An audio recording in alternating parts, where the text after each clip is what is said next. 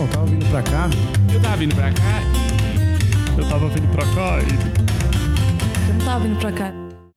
Sejam bem-vindos ao Tava Vindo Pra Cá, eu sou Daniel Sartório. Esse, pra quem tá chegando pela primeira vez, é um podcast em que eu, um comediante novato, entrevisto comediantes profissionais. E o papo de hoje foi com o Daniel Duncan. A gente falou sobre a carreira dele, a gente falou sobre como é ser roteirista para um programa de TV e sobre muitas outras histórias. Tá muito legal o podcast. Eu quero agradecer a todo mundo que. todo mundo que escutou do Igor Guimarães, que ficou um episódio realmente muito legal. E eu quero dizer também que, caso você queira mandar alguma mensagem, alguma coisa que eu posso, sei lá, ler, ler no ar aqui, você pode mandar um e-mail para tavavindopracá@gmail.com e curta a página no Facebook, compartilhe com seus amigos que gostam de comédia, que estão começando a fazer comédia, que pretendem um dia fazer comédia e quem se interessa por isso de outra forma. Vamos lá pro episódio.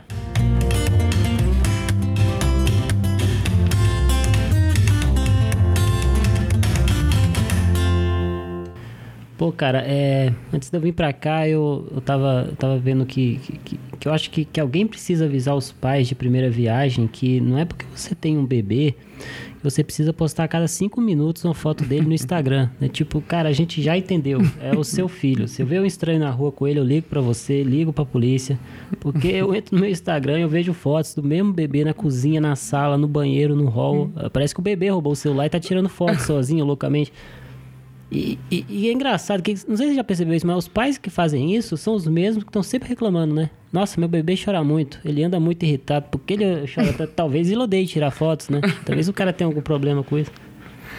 Internet, cara. Cara, minha irmã faz exatamente isso. Sua irmã faz isso? A minha irmã ela faz isso e, e o pior, que ela não. No Instagram você ainda vê a foto final, né? Sim. Você ainda vê a foto que ela escolheu, das mil fotos que ela tirou.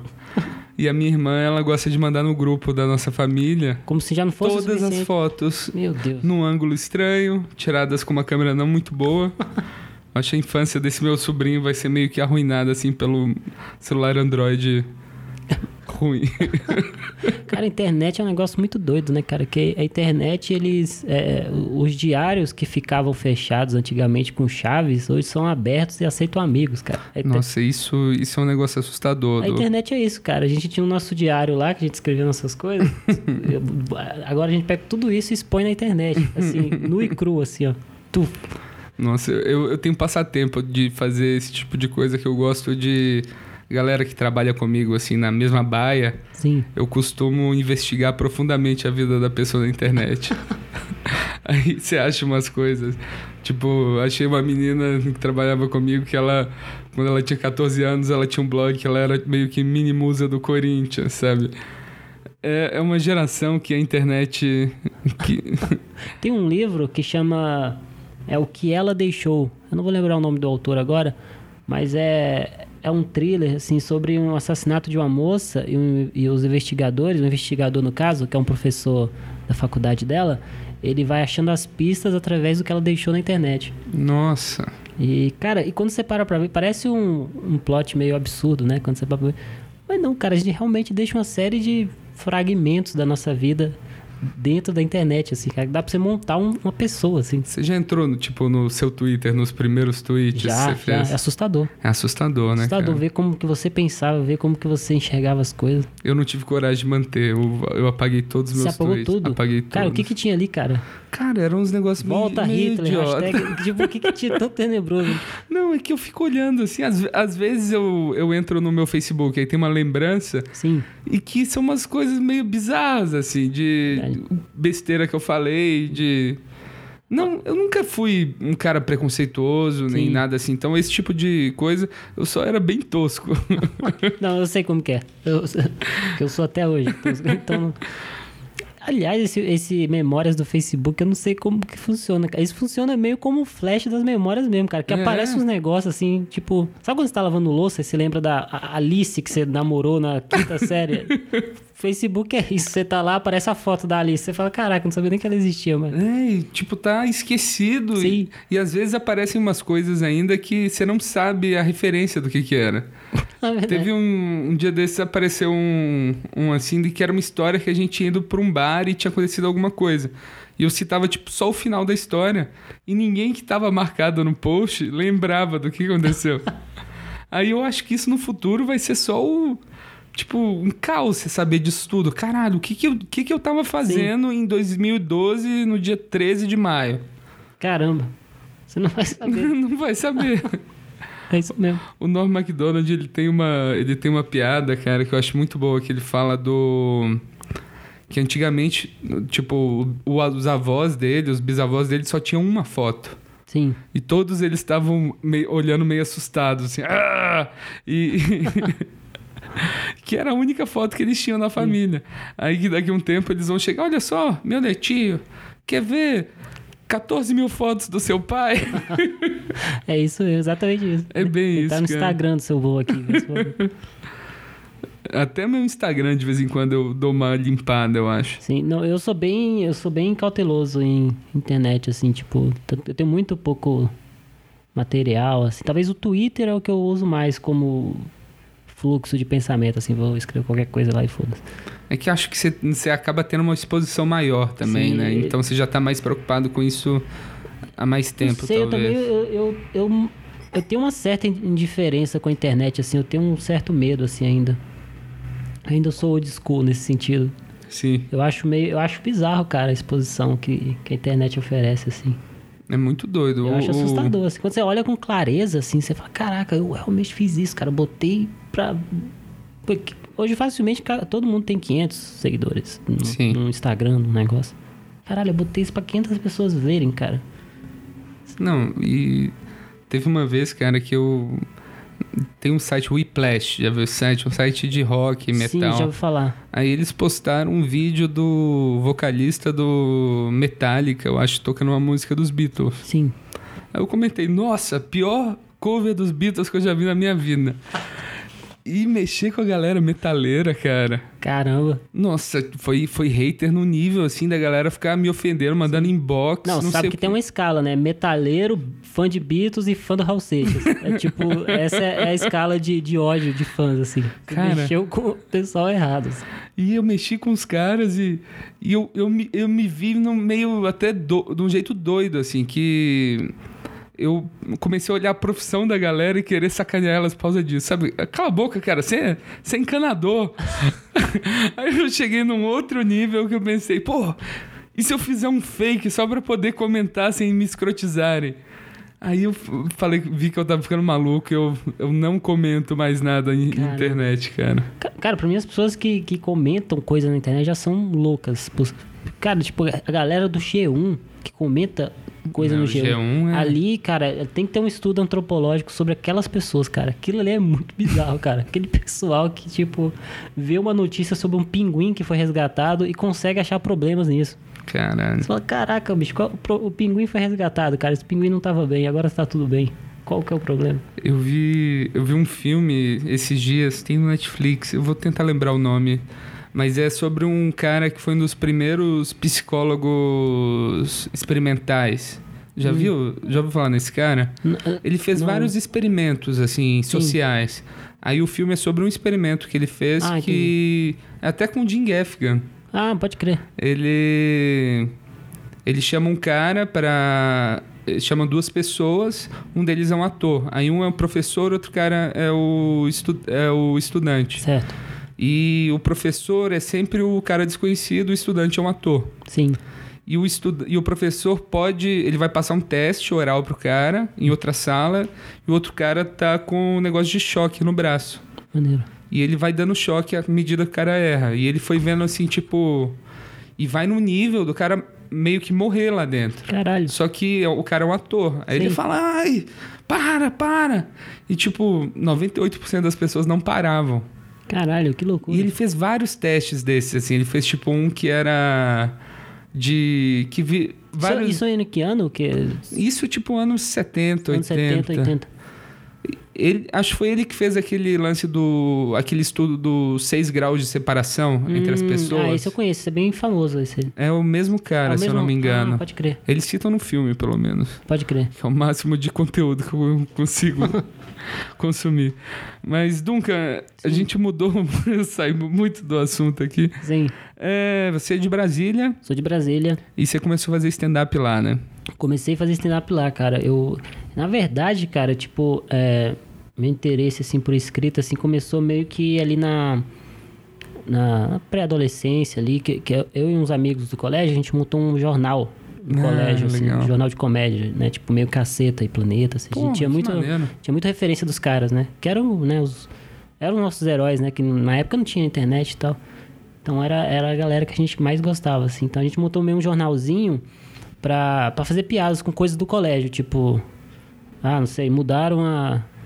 a- no refeitório mudaram a- o cardápio. Aí a gente fazia piadinha com coisa. Que legal. Já Vocês co- imprimiam? Imprimia e entregava pro pessoal, assim. Porra, que legal. E, e aí, aí foi engraçado isso que tinha um professor de física que ele, ele era famoso por... A característica dele era fazer piadinhas com os alunos.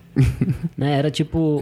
Toda o escola dele- tinha é, um cara desse. Era o lance dele, assim, tipo... E todo mundo conhecia ele por isso, né? Puta, o professor da, da piada tal, que, que te vê e começa a te zoar tal.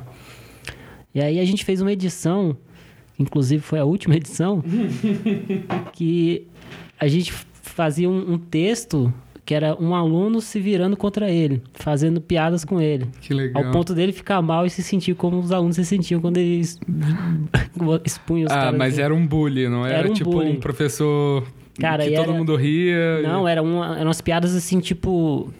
Que incomodavam, assim, sabe? Que, que, tipo, só tinham graça pra ele. assim, Era um humor. É um senso de humor muito estranho, assim. e a gente, a gente. E todo mundo achava muito esquisito aquilo. Falava, cara, é muito estranho isso aí, cara. Alguém tem que falar com ele que isso aí não tá pegando bem. Não é tipo aquela piada que, ah, social, bacana. Eram umas piadas meio desconfortantes, assim, sabe? Meio pesadas, assim. Aí a gente fez o mesmo, só que com um aluno fazendo com ele. E aí, cara, tipo, deu um problemaço, assim. A gente foi pra diretoria, o cara queria processar a gente. Isso, tipo, com 15 anos. Eu, tava... Processar que já tomando 15 o anos. primeiro processo. Aí a gente teve que ir de sala em sala pedir desculpas. Puta Você tem noção disso? A gente foi de sala em sala pedir desculpas. Mas o resto da galera achou maneiríssimo. Achou maneiríssimo. A gente virou heróis lá, mas Ah, parou o jornal, né? caralho. Parou o jornal. Parou o jornal. Mas foi a minha primeira experiência, assim. Eu realmente escrevia. Toda semana eu pensava em pautas, assim, já, já tinha essa noção, assim. Mas era tudo muito atirando no escuro, assim. Eu nunca tinha sentado pra estudar como que escreve uma- estrutura de piada. É, meio que. É, então, mas já tava ali, ali, ali que nasceu mesmo essa, essa vontade, assim, de, pô, vou fazer uma piada com tal coisa, com tal tema, com... Quero, sei lá, desenvolver esse tema aqui, botar meu ponto de vista nesse negócio. É, que é um negócio difícil fazer quando você é criança, assim, Sim. né? Adolescente, né? Sim, é, não... não Você não esse- tem essa. Você não tem esse costume mesmo de Na verdade, desenvolver o assunto até o Sim. fim. Na verdade, eu tava pensando sobre isso, cara. Eu acho que é, a gente até tem, só que a gente não tem consciência disso, né? Tipo, quando eu paro um pouco pra pensar assim, cara, meus amigos eram muito engraçados, assim. Os meus também. Você já, cê já lembrou dos seus amigos, assim, tipo... Já, eu tenho. 12, 13 anos, assim? A minha turma era, era uma turma bem engraçada. Então, não? cara, eram uns caras que, mano, eram bons, assim, sabe? Tipo, eram Sim. engraçados, assim. Se você colocar esse... Se o cara se desenvolvesse como um comediante, o cara poderia ser foda, assim. Porque os caras eram bons, velho. Era um cara engraçado. Eu era o menos engraçado da minha turma, assim. Tipo, os caras me faziam dar muita mais... Eu não era o menos, mas eu era um dos. Mas Pode crer. eu tinha, tinha uns dois, assim, que eram muito Sim. engraçados, cara. Pode crer. São engraçados até hoje, não? É, então, e aí o comediante eu acho que é o, é o cara que é, só leva a sério isso. Fala, pô, vou transformar isso em profissão. é só o cara que. Ele vê a parte séria, não. Ele vê a parte séria. É só isso, cara. Eu acho que a grande diferença é essa. E quando que você viu que deu pra cogitar a ideia de ser comediante como profissão? Cara, é. Como profissão mesmo. Porque assim, primeiro eu, eu, eu tive essa experiência no jornal, né, tal. Aí eu, eu me afastei, assim, com esse lance de comédia e tal. Sim. pegou mal, né? e, e aí eu comecei a me interessar por outras coisas, assim, né? Tipo, rock, eu era novo, né? Não, não tinha muita familiaridade com música, também comecei a ouvir muita coisa diferente e tal, filme. Fui me interessando meio para esse lado mais artístico das coisas, assim, então. Ver Laranja Mecânica, Laranja. Mecânica, é, é, é, Annie Hall, todas essas coisas aí. Pô, Tenny Hall eu ainda acho muito bom até Não, hoje. Annie Hall eu vejo cara. todo ano, cara. Eu Acho muito bom É, até é hoje. brilhante, cara. E aí aconteceu uma coisa comigo que eu tive minha primeira desilusão amorosa, cara. Que foi um divisor de águas, assim, da minha vida, assim. E com quantos anos? Isso eu tinha 16 anos. 16 anos. 16 pra 17 ali. Mas foi uma desilusão amorosa recíproca? Tipo, você namorava uma menina ou foi uma menina que se apaixonou e não deu certo? Hum, Eu me apaixonei e não deu certo. Tipo, ela. A história é que ela era uma garota do colégio. É engraçado isso, ó. Curioso. Porque essa garota, ela fez uma manifestação no dia que pegaram a gente do jornal. Ah, que legal. Olha que doido isso. E eu conheci ela quando saí do- da diretoria.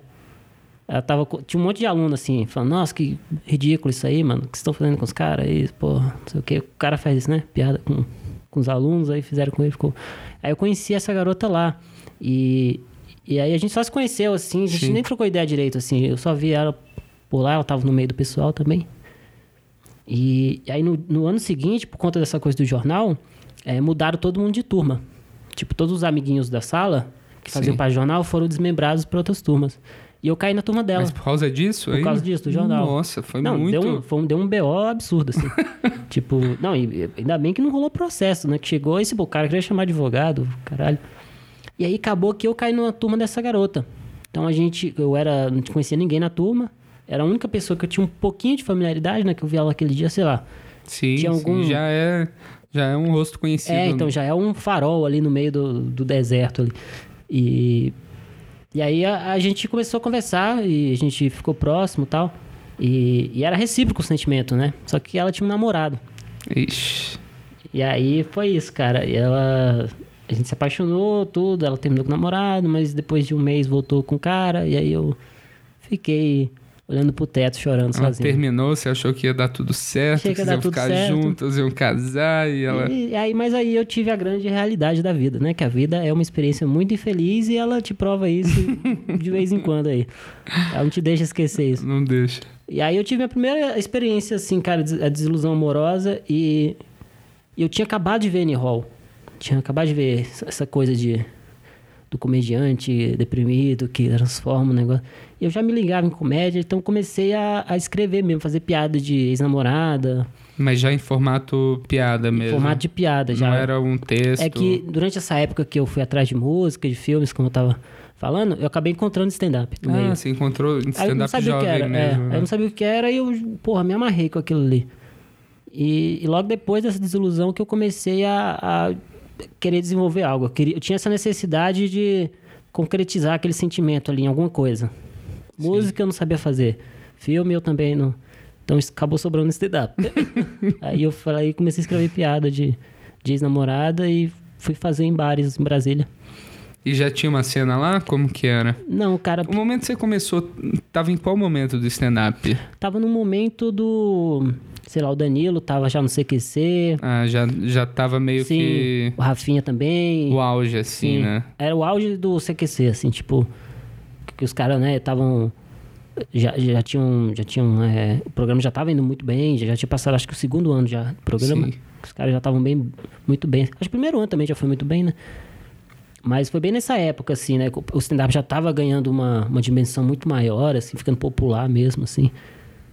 E foi meio que nessa época que eu comecei. E não tinha, tinha um grupo em Brasília só, que fazia stand-up, assim, num bar às quartas-feiras.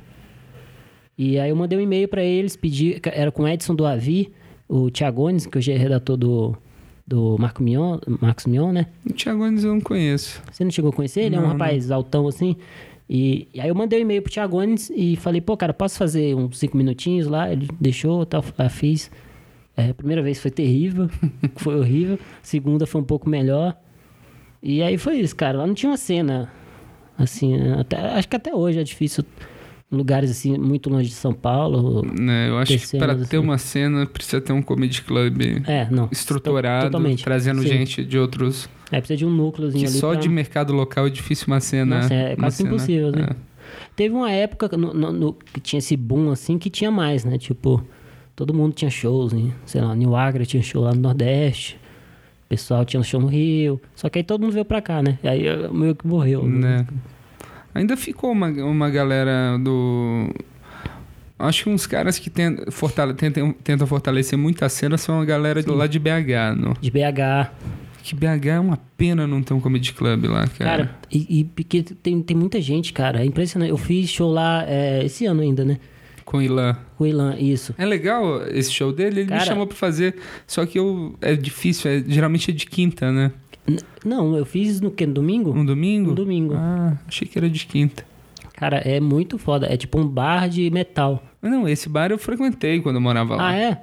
Cara, eu achei maravilhoso. O lugar é muito bom, assim. É maravilhoso o lugar. E o, o show é muito bom. Os caras são Rafael Mordente, o pessoal, todo mundo é, é foda lá. E, e é uma pena mesmo, cara, não ter um comedy club lá, porque tem muito comediante, muito comediante bons, assim. São uns caras muito bons, assim.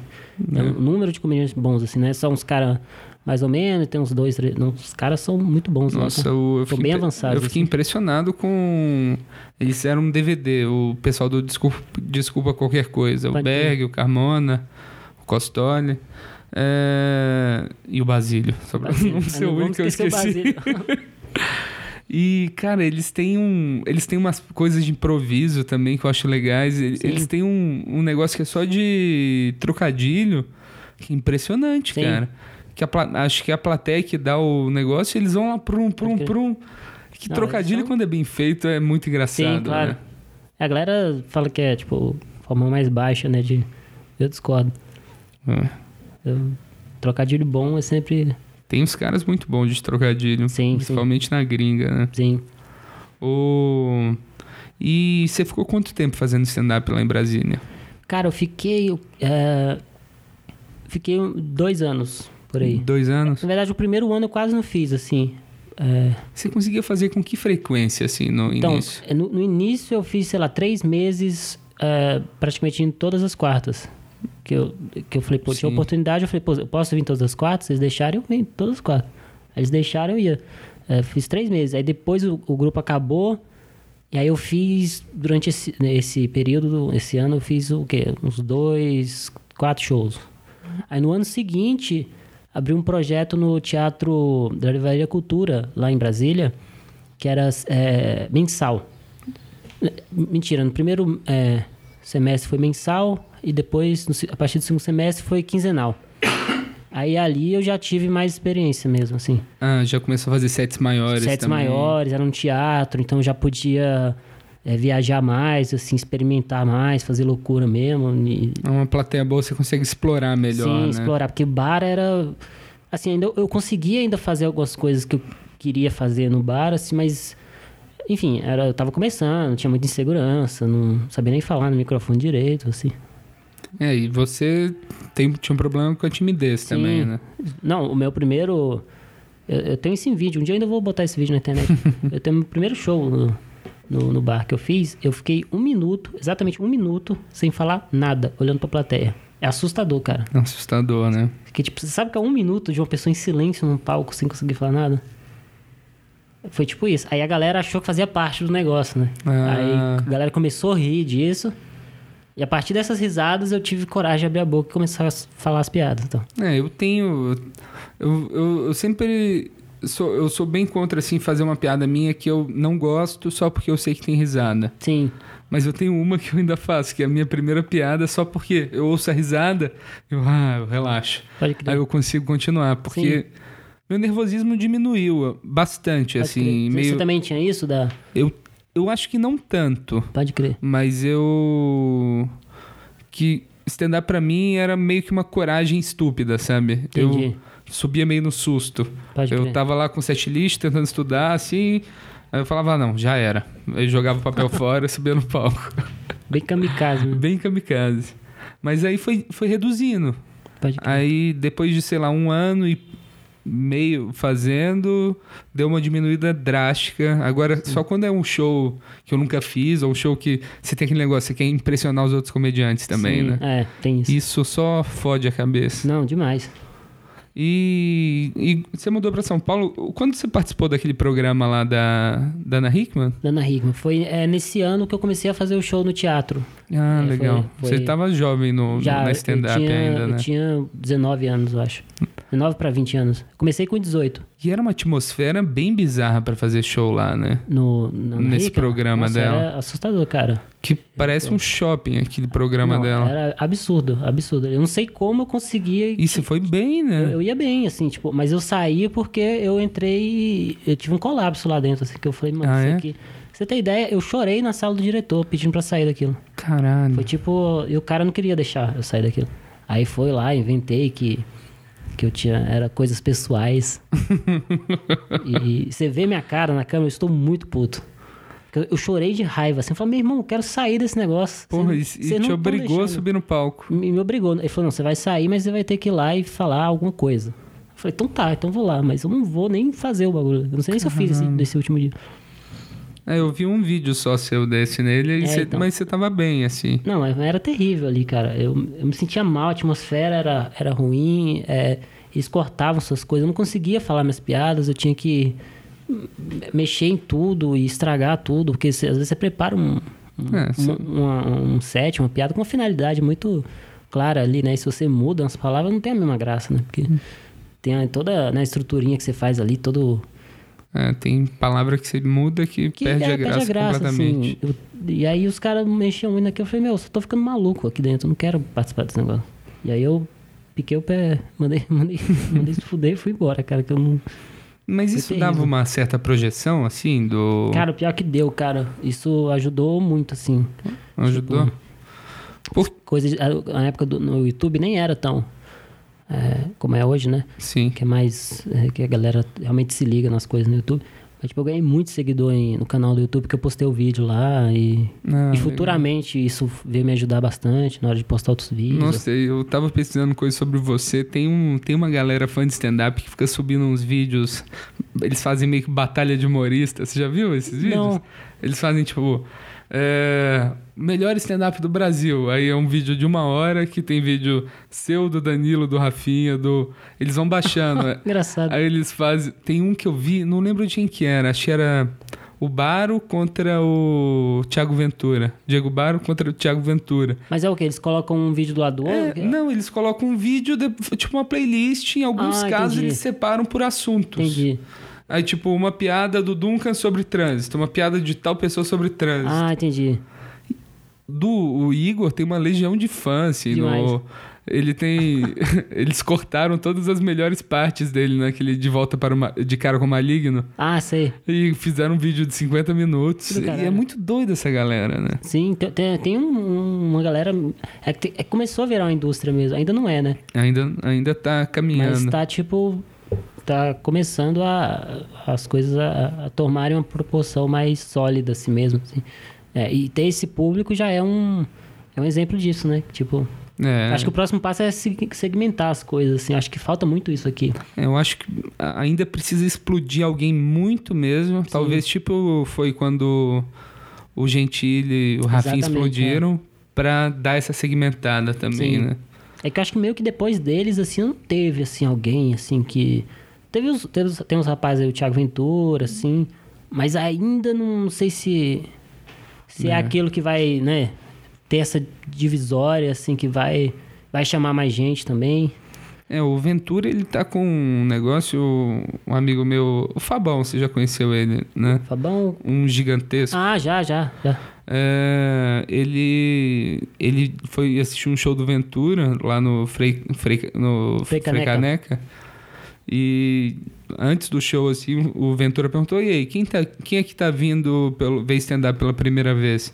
Aí, tipo, metade do teatro levantou Ah, a mão, legal. sabe? Sim. Ele tá trazendo um público É, então, mas o que eu- enorme. Que eu digo assim, eu acho que falta ainda. Por exemplo, tem um público que a gente ainda tá perdendo, assim, por conta de todas essas discussões que teve aí, de ah, limites do humor, não sei o quê. Ah, sabe? tem um público que odeia stand-up, um- né? Exatamente, É. tem um grupo de pessoas que odeia stand-up. Sim. O que é um negócio absurdo. Tudo bem se odiar um comediante não gostar do trampo de um cara, de outro. Isso acontece com a gente também, né? A gente assiste coisa e não. Não, eu já, eu, eu já fui assim, eu demorei a começar a fazer porque É eu, não eu gostava do stand-up gringo e achava que o Brasil era horrível. Era horrível, né? Então, eu acho que ainda falta alguém pra explodir e chamar essas pessoas, sabe? Começar meio que, que a galera entender que é, stand-up, assim como, sei lá, o rock, tem subgêneros também. Sim. né? E você pode escolher o, qual é o teu lance, cara. E eu acho que falta isso ainda, eu sinto muita falta disso. Eu acho que tá todo mundo achando que stand-up é uma coisa homogênea, muito homogênea, muito igual. E, e eu acho que isso dá muito problema. Até pra quem faz, né? Você vai num. Tipo, você vai num, num, num show que tem quatro comediantes, assim, tipo, três fazem um humor mais eh, de observação, assim, aí um cara faz online, esse cara já tem muita chance de se fuder já. É, já tem. Que a galera já tá, já tá pronta pra ouvir um tipo de coisa. Aí o maluco vai tentar fazer outra coisa e já se fudeu já. Já, já se fodeu o set inteiro, né? Sim. A gente vê isso diariamente em shows aí. E você, num, num ponto da sua carreira, você foi para um lado mais político, né? É mais ou menos, é. Que você, vai em piada sobre de Lula a Aécio numa plateia que tava antes ouvindo piada de gordo, sei lá. Sim. E essa mudança que você teve, assim, de. Você acha que isso abriu mais portas, fechou algumas? Cara, é. Fechou mais portas, assim, no sentido de, de oportunidades, assim, eu senti isso, que fechou mais portas, assim, que é natural, né? Mas é de satisfação pessoal, assim, e, e do lance que eu. Por que, que eu comecei a fazer isso, na verdade? Porque eu, é, as minhas influências, assim, nunca foram caras é, de online, assim. No começo eu fazia muito online, piadinha curta. Sim. Mas, é, é, claro, tem uns caras que eu gosto, tipo Dimitri Martin, acho. um Ele cara- é ótimo, Ele é, né? eu acho muito foda. Mas as minhas influências mesmo, assim, a minha, minha raiz, assim, é tipo o Bill Hicks. Que não tem nada a ver comigo, É. né? Você, tipo, você olha pro Bill Hicks, me coloca do lado e fala, cara, essas são duas pessoas completamente diferentes, né? Tipo, o cara é quase um roqueiro, punk, o outro é tipo um nerdão. tipo, não tem nada a ver isso. Tipo, é- a minha raiz é essa, assim, né? Então, tipo, é, chegou num ponto que eu tava achando já o stand-up um saco, eu já queria parar de fazer. Você não tava se divertindo não tava me fazendo. divertindo. É, Mas o que que era? Eu não tinha uma identidade, né? Eu não tinha uma voz ainda. Uma coisa que me motivava, né? Então aí eu comecei a falar de coisas que me interessavam, assim, que eu tava vendo e que eu, pô, queria falar sobre isso, assim. E, já, e calhou que alguns assuntos são meio políticos, assim, mas nem é tanto, na verdade, assim, as coisas que eu faço, assim, que muitas dessas coisas políticas que eu ponho na internet são sets que eu fiz no mesmo dia. É, que você faz, já queima, já solta, o, e vi- solta o vídeo. Solta, assim, é tipo, tem um que é da votação do impeachment, que tem 10 minutos, foi até que viralizou assim na internet. Tipo, eu fiz mesmo dia. Eu não decorei, só anotei os negócios, vou lá e fiz e queimei já. E, e, e às vezes, se você faz isso uma segunda vez, ele já não funciona já não tão bem. funciona. Tanto que eu fiz de novo e já tava legal. Eu fiz um set, no, eu fui demitido, um dia eu não tava esperando. Aí, no dia seguinte eu fui lá e fiz um set sobre ser demitido. Caralho, E explodiu, assim, foi incrível. que demais. Só que nunca mais eu consegui fazer set. As É, então, piadas... porque o sentimento às vezes é outro, né? Você vo- Isso é foda. Você, você já absorveu o lance de ter sido admitido, demitido, você já tá. Já arrumou outro trampo, você já tá. Você tá em outra vibe já. Né? Aí o sentimento já não. E aí foi muito isso, cara, de um lance de criar a minha identidade, assim, sabe? De. Porque isso é, isso é foda, é um negócio que eu tenho observado, assim. Eu vejo que a galera tá muito num, numa vibe de, de status, assim, tipo. O, a galera vê um tipo de coisa que funciona e vai na direção daquilo. E acaba perdendo o que ela tem de mais importante, que é a sua voz, É. como comediante, assim, sabe? E eu não queria seguir isso, assim, sabe? Eu tava meio. Isso me incomodava muito, assim. Eu acho que eu tava me traindo, assim, fazendo um bagulho desse. Então eu comecei é, a ir atrás da minha identidade como comediante. Então eu comecei a falar sobre temas que eu sempre me interessei, que eu não tinha outra abertura, outro lugar pra falar, tipo aborto, é, casamento gay, é, sei lá, racismo. é, relacionamento, só que eu pego mais a visão pessimista, a desilusão amorosa, lá. Eu- coisas que eu sempre quis falar, depressão, umas que, que, que eu- sempre quis falar e nunca. E são importantes falar, né? Sim, sim, é preciso é, você falar. É importante não que seja obrigatório, gente. né? Que a gente fala Não, isso, aí claro. tem gente que fala, ah, eu sou obrigado a falar. Não, mas é legal ter também. Mas eu acho que pra falar disso também você precisa de, um, de uma certa experiência, eu acho, né? É, também. sim, Porque você já começar desde o início num texto desse tipo, sim. até você entender como. Que principalmente no início, quando você começa a fazer stand-up, Sim. a, a curva de aprendizado é muito alta, né? Sim, Sei lá, os três primeiros meses você tá fazendo toda semana, total. você olha seu primeiro show e seu, seu show no terceiro mês, você já melhorou 500%. Sim, Aí depois você atinge uma, sim. uma planície, mas aí depois você vai tentando caçar essas Total. outras.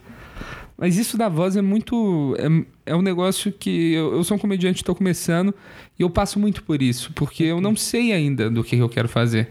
É, então, demora, cara. Eu ainda tô, tô trabalhando isso. Eu, eu falo assim, mas é- eu digo, hoje eu tenho mais uma noção, assim, mais, eu vejo uma luz no fim do túnel, assim. Mas ainda não cheguei lá também. É um negócio que demora mesmo, cara. Mas eu acho que é isso, é quebrar a pedra e passar por experiências horríveis pra tentar achar isso. Né? E eu tô passando por uma coisa agora que as últimas piadas que eu tô escrevendo, Eu, eu, eu tive um, um, um show, eu fiz um shows em Curitiba Maneiro. e foram horríveis, horríveis. E É, a aí eu- plateia lá é bem difícil mesmo.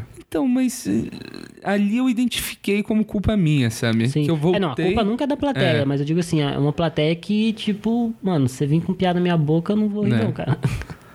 E, e eu fui ver as minhas piadas, eu listei todas no papel, assim. Eu falei, Pode pô, todas as minhas piadas são sobre psicopatias minhas, é, morte ou coisas que eventualmente levam à morte. Eu acho que eu vou gostar muito do seu ver. Esse- essas piadas eu tô cada vez me- fazendo menos. Aí eu vi, cara, que tipo. Eu tive uma mudança séria, assim, de material. De. Pô, eu preciso fazer piada sobre outras, outras coisas também. Sim. Que eu acho graça nisso. Que, por exemplo, eu tenho. A minha família tem uma, uma- um jeito de lidar com a morte muito diferente. Porque, sei lá, eu tenho 12 tios de cada lado Sim, e alguns já morreram. sim. E tem uma tia minha que ela morreu e ela continuou no grupo de WhatsApp. Aí o. Ela chama tia Célia, que eu acho até um nome engraçado. E alguém da minha família achou o celular dela e fica mandando mensagem. Tipo, bom dia, Nossa, família. Boa noite, família. Que foda. E, cara, eu acho isso muito engraçado da minha família. Não, Eu- isso é genial, isso. é maravilhoso. genial. Eu conto isso e às vezes, dependendo de como tá, funciona. Mas a grande maioria das vezes, só de ser algo relacionado à morte, Sim. a plateia já não gosta. E eu não sei direito como caminhar em direção para a plateia confiar em mim o suficiente para poder fazer um, um tipo de piada dessa. É, então eu, eu, eu tenho, assim, meu ponto de vista, assim, é que eu acho que isso tem que partir da gente, porque Uhum. você nunca vai achar jeitos de falar coisas que todo mundo vai gostar. Isso é im- impossível, cara. Isso aí é, é- é o grande dilema dos comediantes aí, que todo mundo, isso, não, isso não vai acontecer. Se você fizer uma piada sobre é, peixes, vai ter um pescador na plateia que vai te odiar pro resto da vida. Tipo, isso é impossível, cara. Então, mas é que eu, o que eu tava achando assim é, é porque eu comecei a fazer na, numa noite alternativa Sim. e se acaba meio que indo junto com essa onda.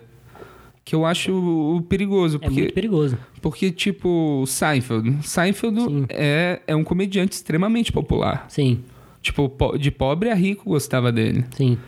E por que se ele conseguir, as pessoas aqui não vão conseguir também? Eu Claro. acho esse o desafio, tentar É. achar piadas que são boas, mas são um pouco menos restritivas. Sim. É, não, isso é, é- isso é, é o grande desafio, você saber conversar com todo mundo, né? É. Tipo.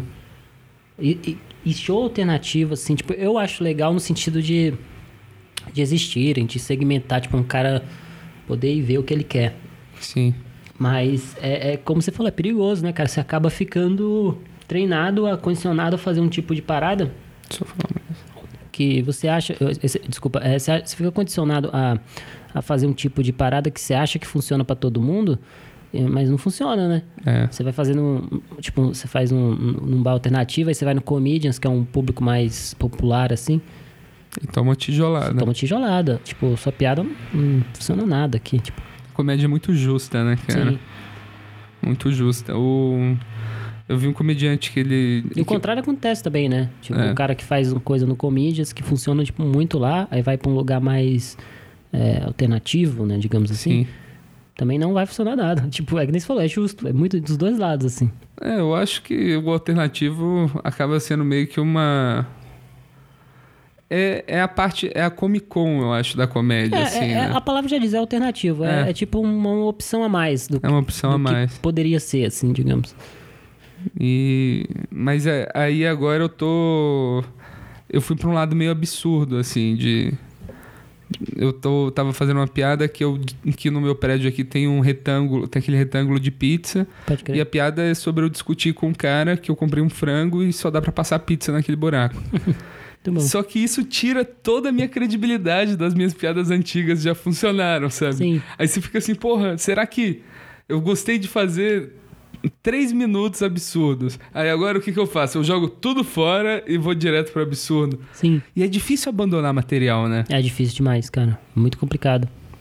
Mas, eu, cara, eu acho que, tipo, o Luis C.K., pra mim, é um bom exemplo disso. Ele, ele trafega, assim, desde a comédia eh, de observação até a comédia mais absurda e política, de um jeito muito natural, assim, cara.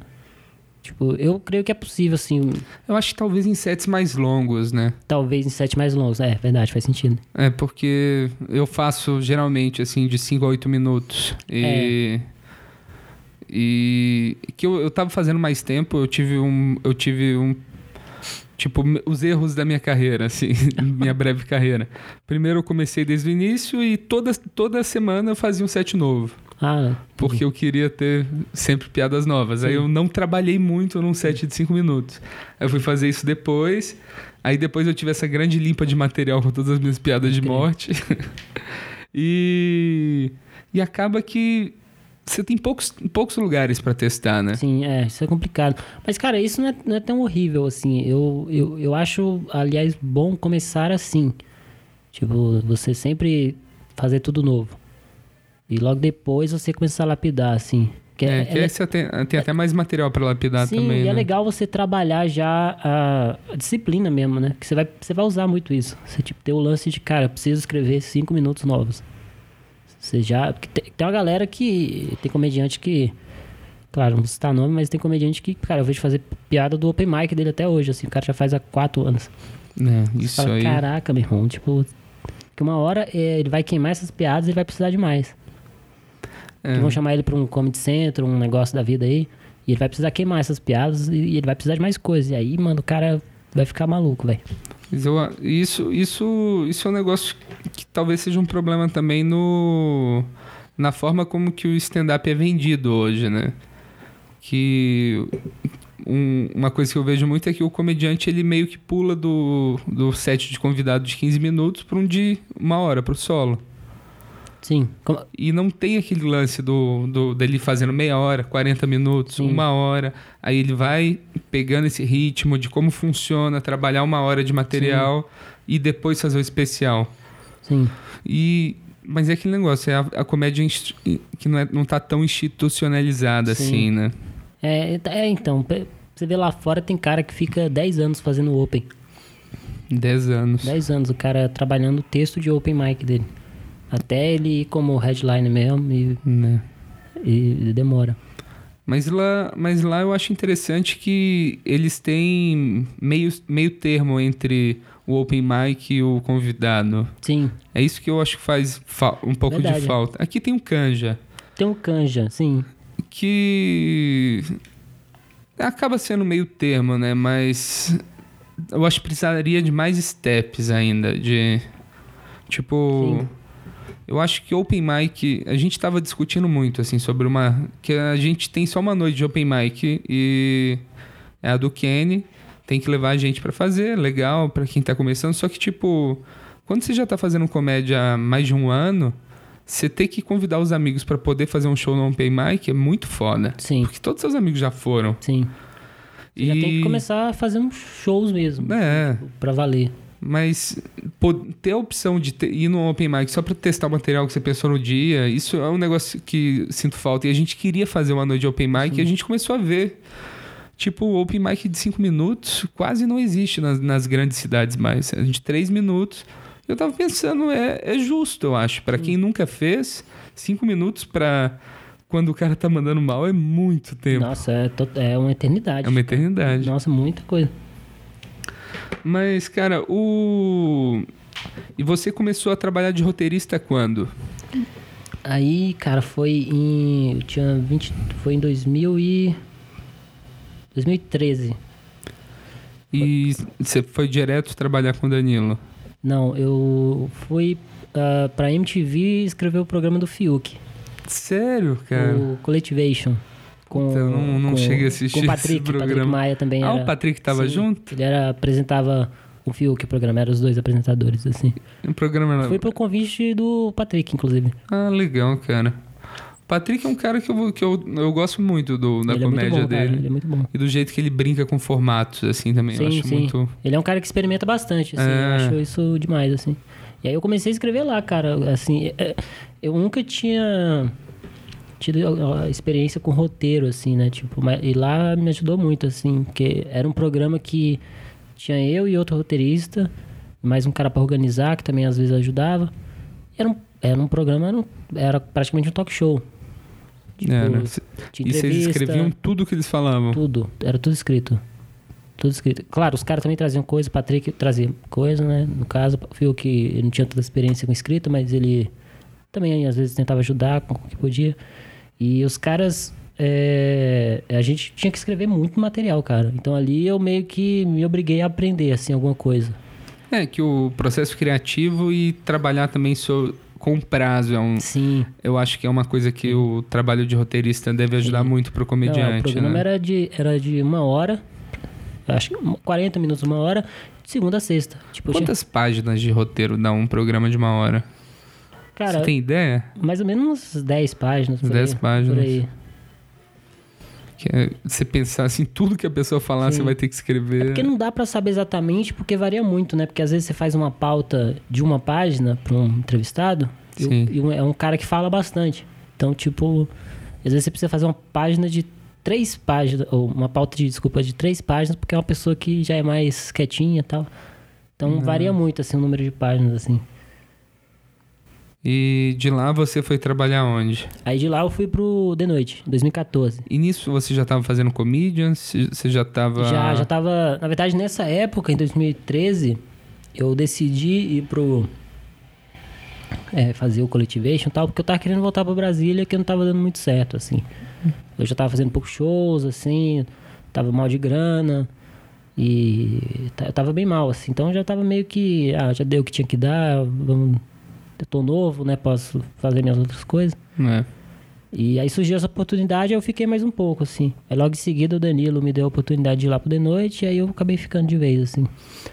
É, e você conseguiu apresentar também, ser entrevistado lá. Eu Sim, acho que esse tipo sim. de coisa te dá uma exposição boa Sim, também, é, né? ele me ajudou bastante, cara. E aí, tipo, lá eu, eu peguei mais gosto pela, por esse outro lado, assim, de roteiro, assim. Tipo, fui estudar mesmo roteiro de, sei lá, de filme, de série. é, me aprofundar mais dentro disso, assim. Me afastei um pouco do stand-up pra entrar nisso, né? Nesse meio tempo eu escrevi o piloto de uma série que ainda tá, tá meio nebuloso aí se vai rolar ou não. Ah, é?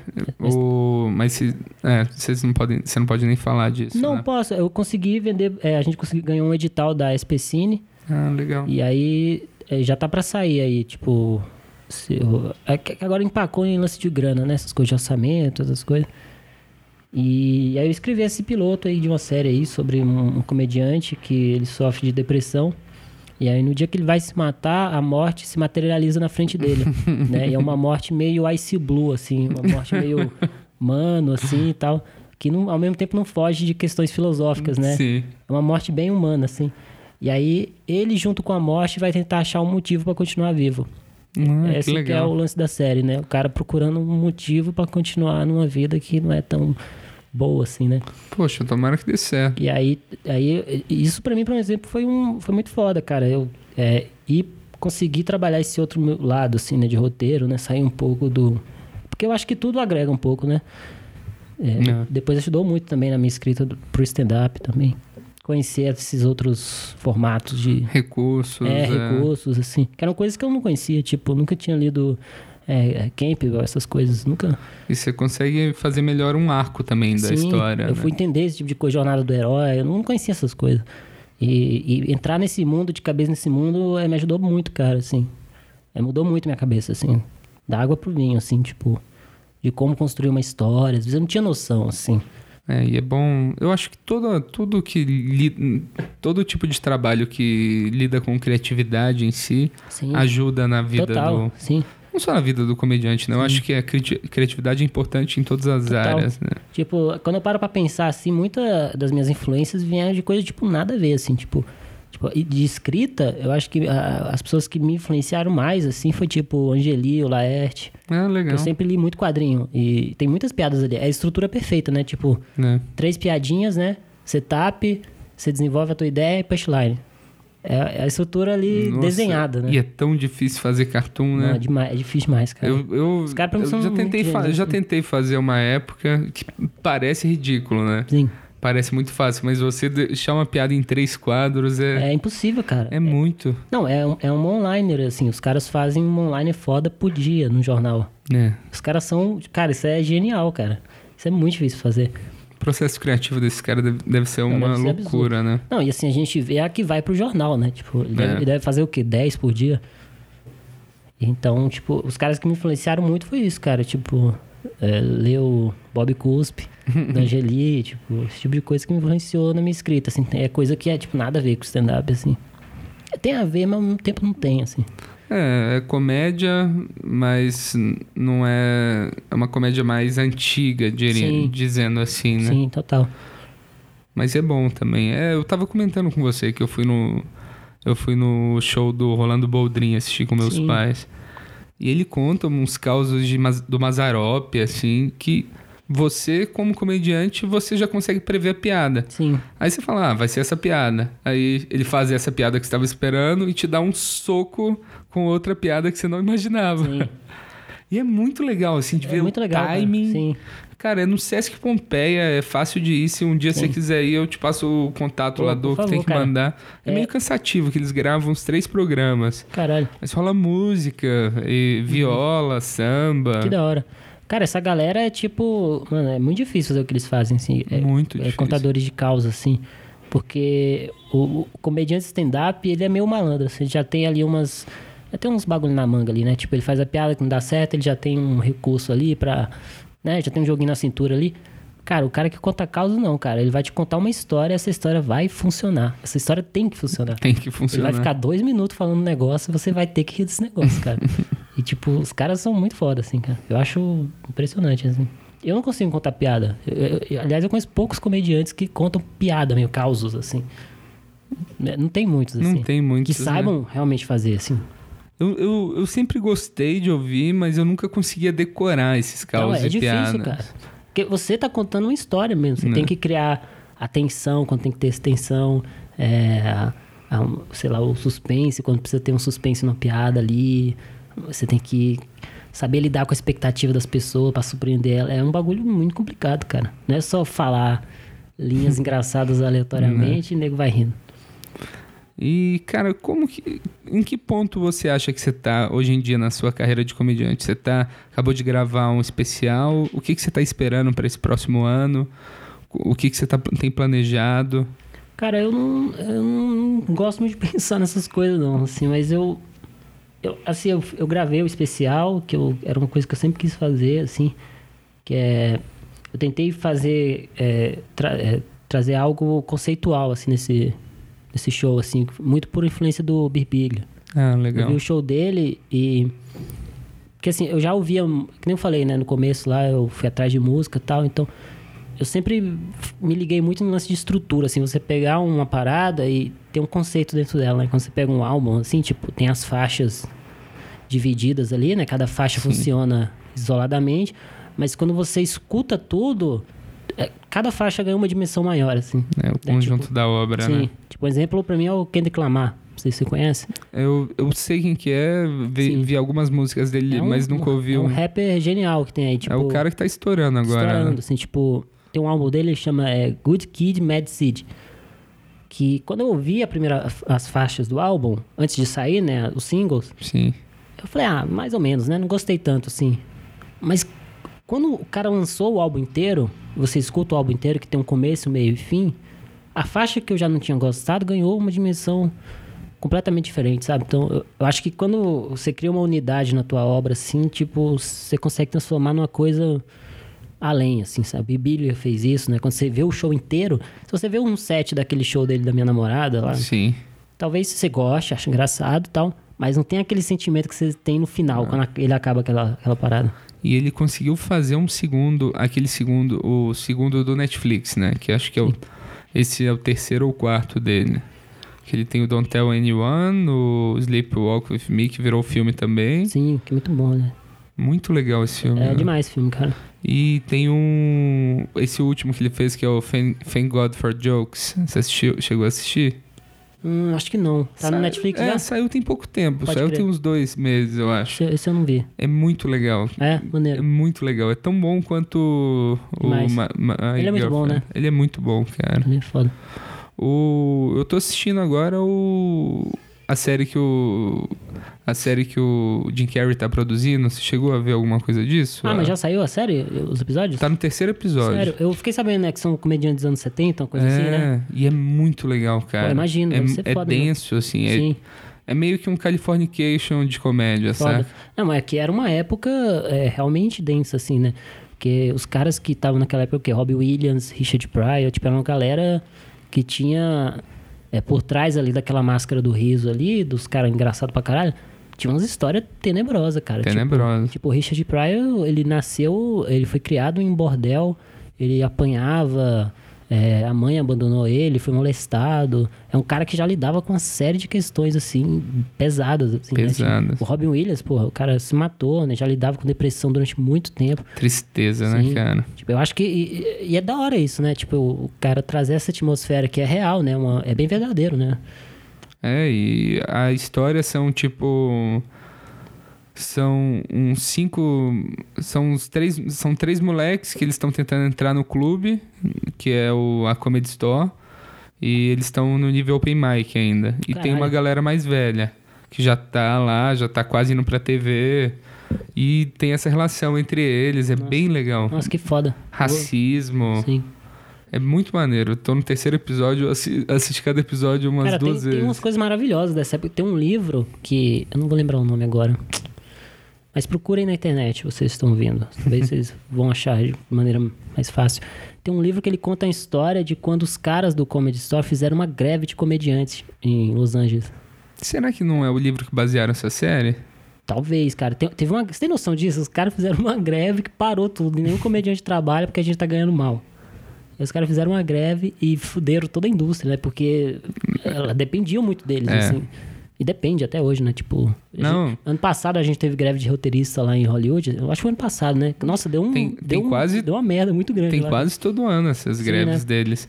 O teve uma greve que eu acho que eu acho bem interessante assim que teve também que não foi não chegou a ser uma greve, mas foi uma manifestação dessa que os roteiristas de sitcom estavam indo nos comedy clubs pra pegar a premissa dos comediantes pra fazer episódio. Caralho. É tipo, tem vários episódios de Seinfeld que eram do.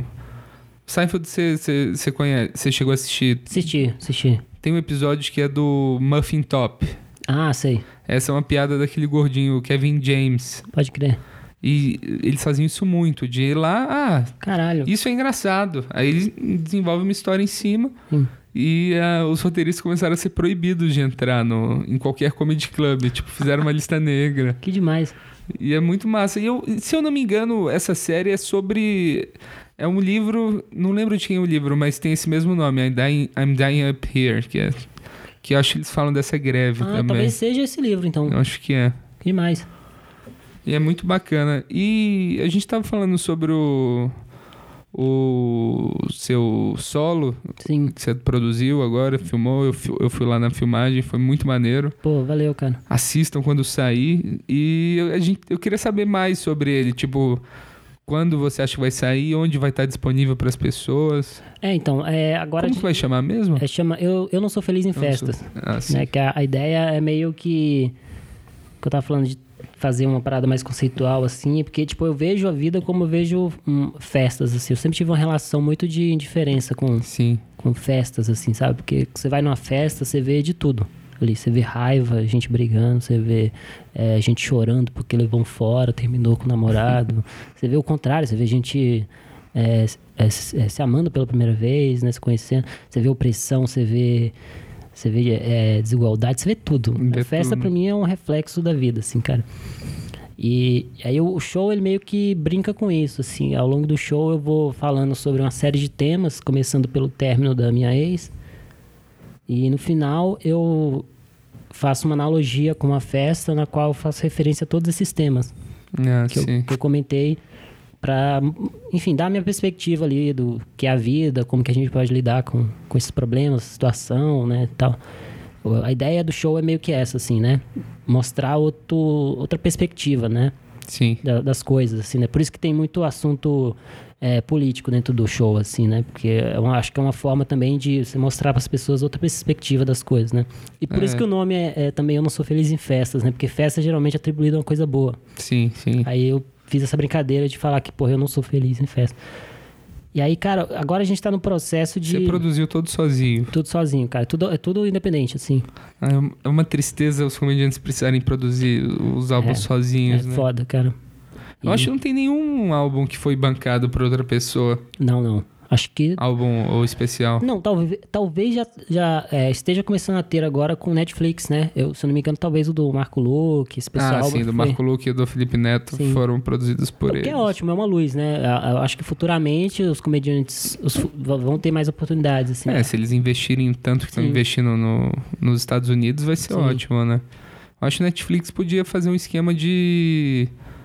De. Ao, ao invés de ter só solos, ter tipo meia hora também, o ha- o half hour special. Pode ser. É, é Poderia ter, noite, ter, ter uma série com menos. Sim. É, o Comedy Central tem feito bastante isso, né? Tipo, eles colocam blocos de 20 minutos dos comediantes lá, isso já, já é bom. Cara, mas, é, sinceramente, assim, como experiência, foi, foi bacana, cara. A ideia de produzir um, um, conteúdo, um conteúdo audiovisual, assim, tipo, partir de todo o processo, assim, né? Tipo, de pensar na ideia, executar, e agora a gente... A gente já editou o, o especial, Nossa, editar deve ser muito difícil, né? é, é, é bem, é bem cabuloso isso.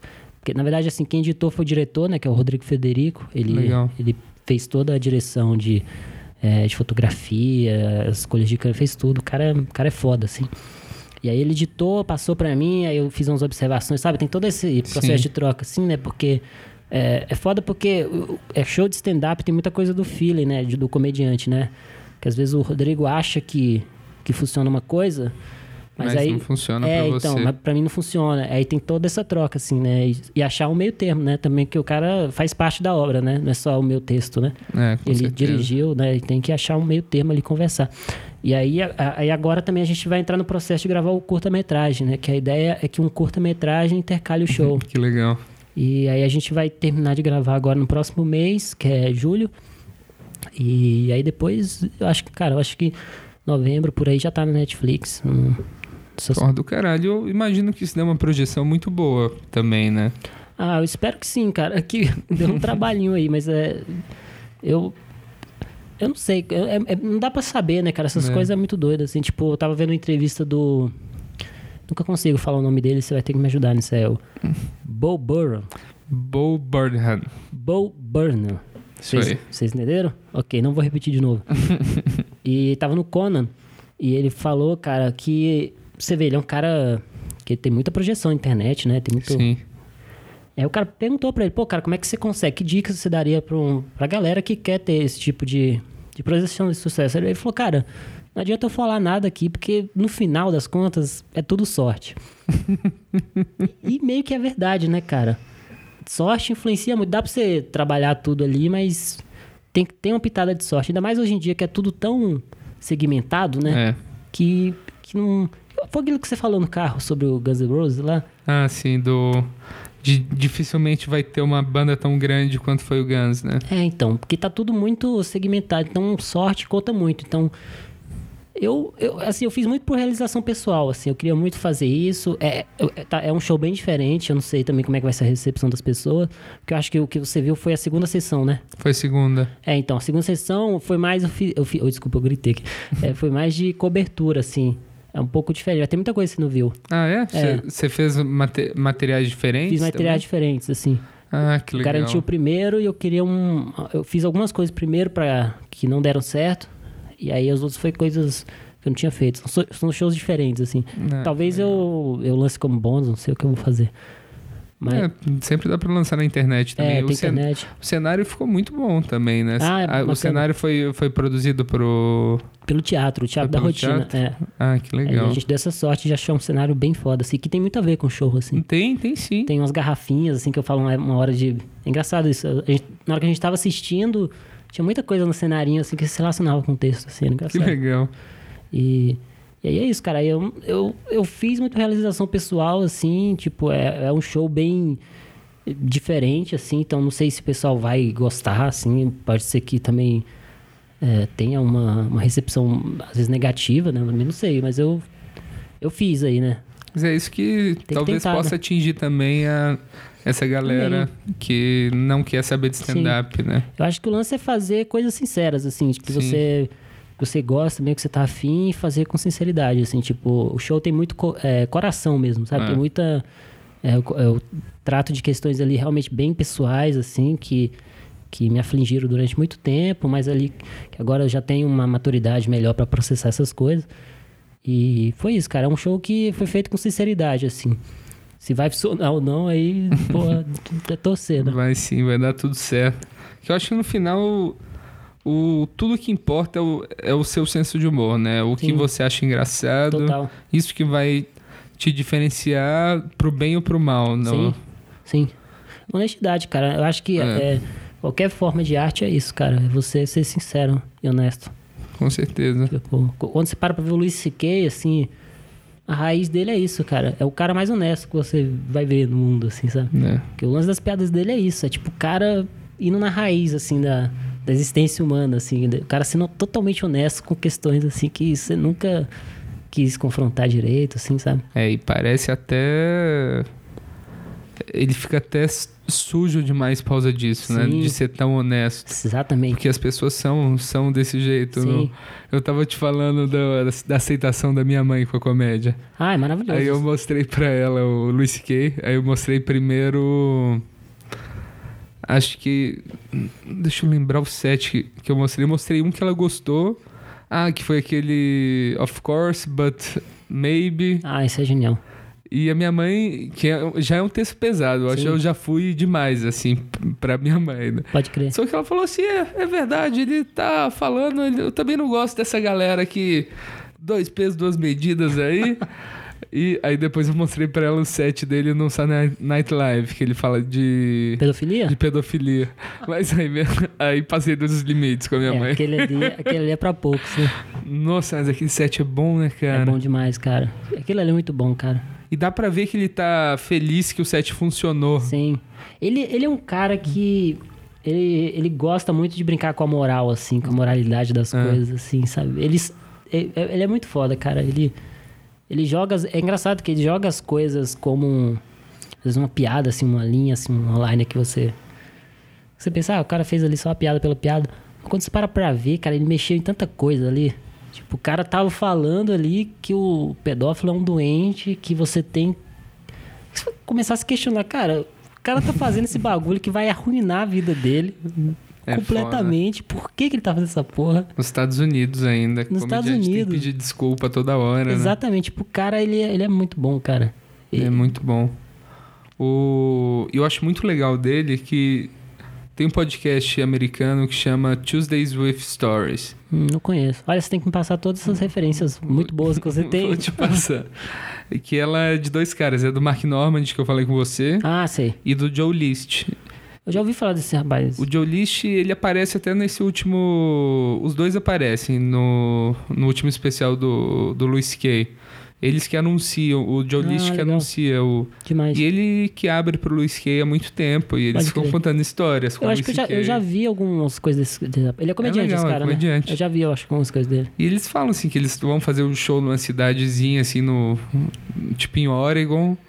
Aí tem show do Louis lá e depois eles saem e eles vão no open mic. Que demais. Aí eles chegam lá, o cara não deixa o Louis entrar, não sabe quem que ele é, o segurança. Que foda. Aí eles pagam pra entrar, aí vai lá, ele fala assim: ah, vai lá, sobe, faz cinco minutos, depois eu subo e vou lá fazer mais tempo. Que demais. E tipo, o cara nesse nível ainda colar numa noite de open mic com Sim. 15 pessoas assistindo. Tem um episódio do Louis, do- da série do Louis, que, é- que tem isso, né? Que ele e o Doug Stanhope vão num.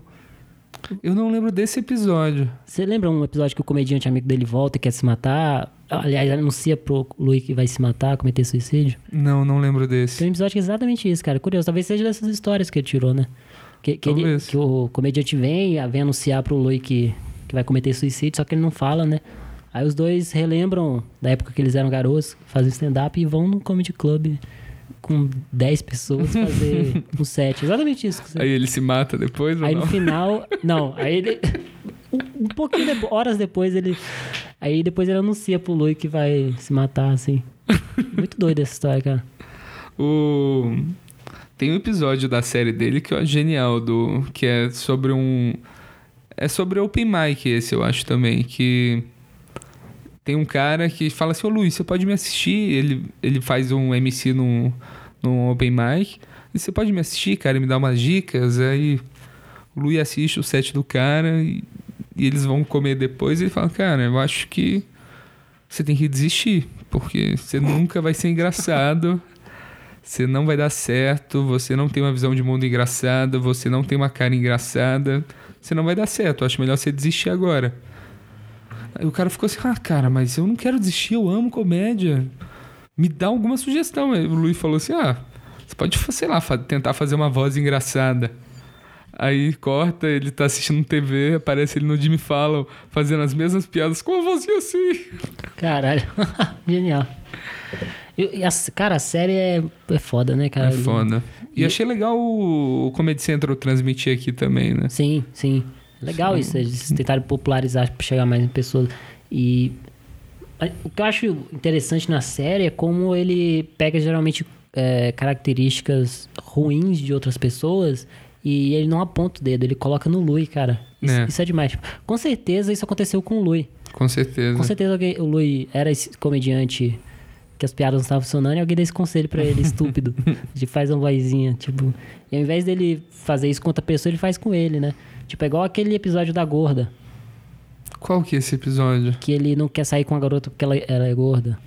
Ah, acho que eu sei. Ele poderia ter botado essa característica em outra pessoa e ter saído como herói, mas não, ele coloca o Lui como uma pessoa ruim ali que não quer sair com gorda, mas que no final aprende uma lição e tal. Eu acho isso muito interessante, assim, tipo, a série Girls, você vê? Sim, sim. Eu, porra, a Hannah, ela é uma filha da puta. Ela é uma péssima pessoa. E, por isso que ela é um personagem tão boa, cara. Que ela é mais humano isso, cara. É, o George Constanza também. Sim, eu, eu acho que. Eu, eu odeio o personagem que é. Que é herói demais, sabe? Herói eu demais, fico- sem problemas. Eu Né? já pego o ranço, assim, tipo. A série do Aziz Ansari eu não gostei por causa disso, assim. É, Ele é bonzinho demais, Ele é né? bonzinho demais. Todo mundo em volta dele tá fazendo uns bagulho muito tenebroso, o cara não faz nada. Tipo, meu irmão, você não é tão bom assim, não, cara. É. Eu não tinha pensado por esse lado. E foi o A Love, você assistiu? Não, tenho que ver, aliás. Então, a Love eu achei legal porque ela é aquela clássica estrutura do nerd com a mina gata, Demais. só que o nerd é babaca também. Ah, isso que eu achei legal, Então, sabe? isso é muito bom. É, é o humano, nerd né, cara? surta, o nerd é um otário no trabalho. E, e é, é maneiro, porque você se identifica mais, Sim, né? A gente faz isso o tempo inteiro. A gente Sim. surta também, passa por coisa. Ninguém, ninguém tem só coisas boas, Sim. né? O... Tem uma série que eu só vi um episódio que o Sandro Rover me mostrou no dia que a gente foi assistir o Luiz Kay na casa dele. Que foi uma. chama. Caralho, eu tô horrível de nome hoje. Eu vou lembrar o nome e depois eu falo no, no, no final do, do podcast. Que é Man Seeking Woman. Eu achei genial. O primeiro episódio. É uma que tem uns lances absurdos acontecendo. É, ah, absurdos, Sim, cara. É maravilhosa. Eu achei a ideia muito Sim. boa. Porque é doido que ele trata com, é, com simbolismo, né? Ele pega coisas que, que acontecem de fato nas relações ou em outras situações e ele simboliza aquilo com as, um bagulho completamente sem noção, né? É, o primeiro episódio, a ex-namorada dele tá namorando com um cara e Sim. ele chega lá e o cara é o Hitler. Exatamente. Atualmente, velhão, e todo mundo gosta do Hitler Sim. e ele fala, cara, como que vocês gostam desse cara que ela Sim. tá? Ele concretiza o nosso sentimento de um jeito Sim, muito... Porque todo mundo já se sentiu assim. Todo mundo já se sentiu assim. é- Viu o, o novo namorado da ex e falou, cara, esse cara é o Hitler pra mim. Esse cara é, um... Exatamente. Por isso eu achei genial, é cara, genial essa série. É muito boa, cara. Eu preciso assistir mais, no... Sim, não, é muito bom, cara. Eu assisti só esse, só esse episódio e ficou na minha cabeça. e tem mas- o, o do, é, o, do André Show lá, né? Ah, Ele é, tá na- o tá Eric na- Andre. O Eric Andre tá... É tá na- ele é, é o amigo do cara, né? É. Ele tá na série. Nossa, mas é muito legal. Mas, Duncan, eu acho que a gente já nos alongamos aqui. Eu acho que Olha aí. Foi uma boa entrevista. Tem alguma coisa bom. que você queira, a- você queira falar mais? Ah, não, cara. Algum obrigado. recado? Obrigado pelo convite e continue ouvindo aí o podcast. E é isso, cara. Porra, maneiro. Sejam felizes em festas na vida. Valeu, pessoal. Valeu, pessoal. Até mais. Até mais. Então, tava vindo pra cá, Eu tava vindo pra cá Eu tava vindo pra cá e Eu não tava vindo pra cá.